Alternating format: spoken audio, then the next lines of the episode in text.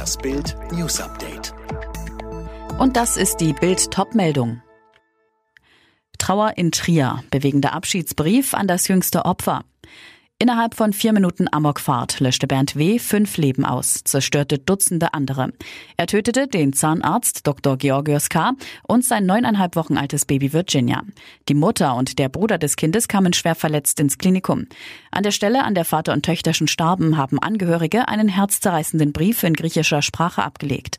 Meine Virginia, halte dich ganz fest in den Armen von Papa, damit er dort oben auf dich aufpasst. Pass auf deine Mama und dein Brüderchen auf als Engel, der du jetzt geworden bist. Am Mittwoch, nicht einmal 23 Stunden nach der Amokfahrt von Trier, erließ der Richter Haftbefehl gegen den 51-jährigen Fahrer. Der arbeitslose Elektriker hat fünf Menschen ermordet, 18 weitere zum Teil lebensgefährlich verletzt. Das steckt hinter den Horrorwarnungen Politschlacht um unsere Intensivbetten. Es ist ein brisanter Verdacht. Wird in der Corona-Krise mit der Acht der Menschen knallharte Interessenpolitik gemacht. Fakt ist, schon kurz nach dem Anstieg der Infektionszahlen im Herbst schlugen Mediziner und Verbände Alarm. Blieben üppige Finanzspritzen aus, würde die Belastungsgrenze insbesondere auf vielen Intensivstationen schon bald überschritten. Ärzte warnten, in drei Wochen seien alle Intensivbetten belegt. Tatsächlich stieg die Corona-Belastung auf vielen Intensivstationen stark an, doch die Horrorszenarien blieben aus. Jetzt hat sich die Zahl der Corona-Kranken auf den Intensivstationen bei rund 3900 eingepegelt. Fast 5300 Betten sind frei. Und jetzt weitere Bildnews.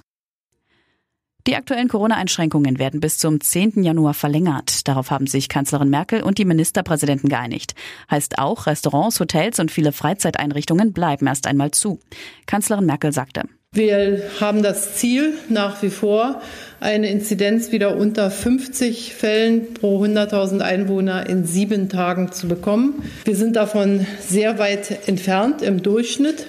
In manchen Bundesländern sinkt die Inzidenz. Leider steigt sie auch in einigen wenigen noch. Wir haben eine sehr hohe Zahl von Todesopfern zu beklagen jeden Tag. Die Corona-Überbrückungshilfen von November und Dezember können im kommenden Jahr so nicht fortgeführt werden. Das hat Kanzlerin Merkel nach dem Bund-Länder-Treffen betont. Stattdessen greift ab 1. Januar die Überbrückungshilfe 3. Solo-Selbstständige können dann etwa einen 5000 Euro Neustartbonus bekommen. Und für Unternehmen wird die Förderhöchstsumme angehoben von monatlich 50.000 auf 200.000 Euro. Die Corona-Impfstoffzulassung in Großbritannien stößt auch auf Kritik. Hintergrund ist, dass das Ganze im Eilverfahren durchgeboxt wurde. Der EU-Abgeordnete Peter Liese von der CDU befürchtet, dass dadurch ein Stück weit Sicherheit verloren geht. Er sagte im zweiten. Eine Notfallzulassung ist im europäischen Recht dafür vorgesehen, wenn ein einzelner Patient lebensbedrohlich erkrankt ist und man nur durch ein neues Medikament helfen kann. Das ist ja hier nicht der Fall. Aber ich glaube, das ist ein Problem auch, weil die Firmen dann von der Haftung ausgenommen werden. Und ich glaube, das macht den Leuten kein Sicherheitsgefühl, wenn man sagt, die Firma ist von der Haftung ausgenommen. RB Leipzig hat in der Fußball Champions League einen wichtigen Auswärtssieg eingefahren. 4 zu 3, der entstand beim Auswärtskrimi gegen Başakşehir Istanbul. Mit einem Sieg kommende Woche im letzten Gruppenspiel gegen Manchester United stehen die Leipziger sicher im Achtelfinale.